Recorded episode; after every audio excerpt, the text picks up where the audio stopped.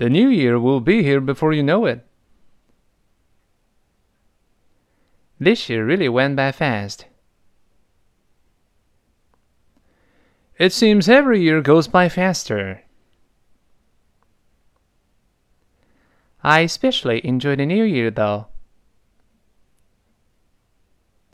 Why? We have three holidays in a row.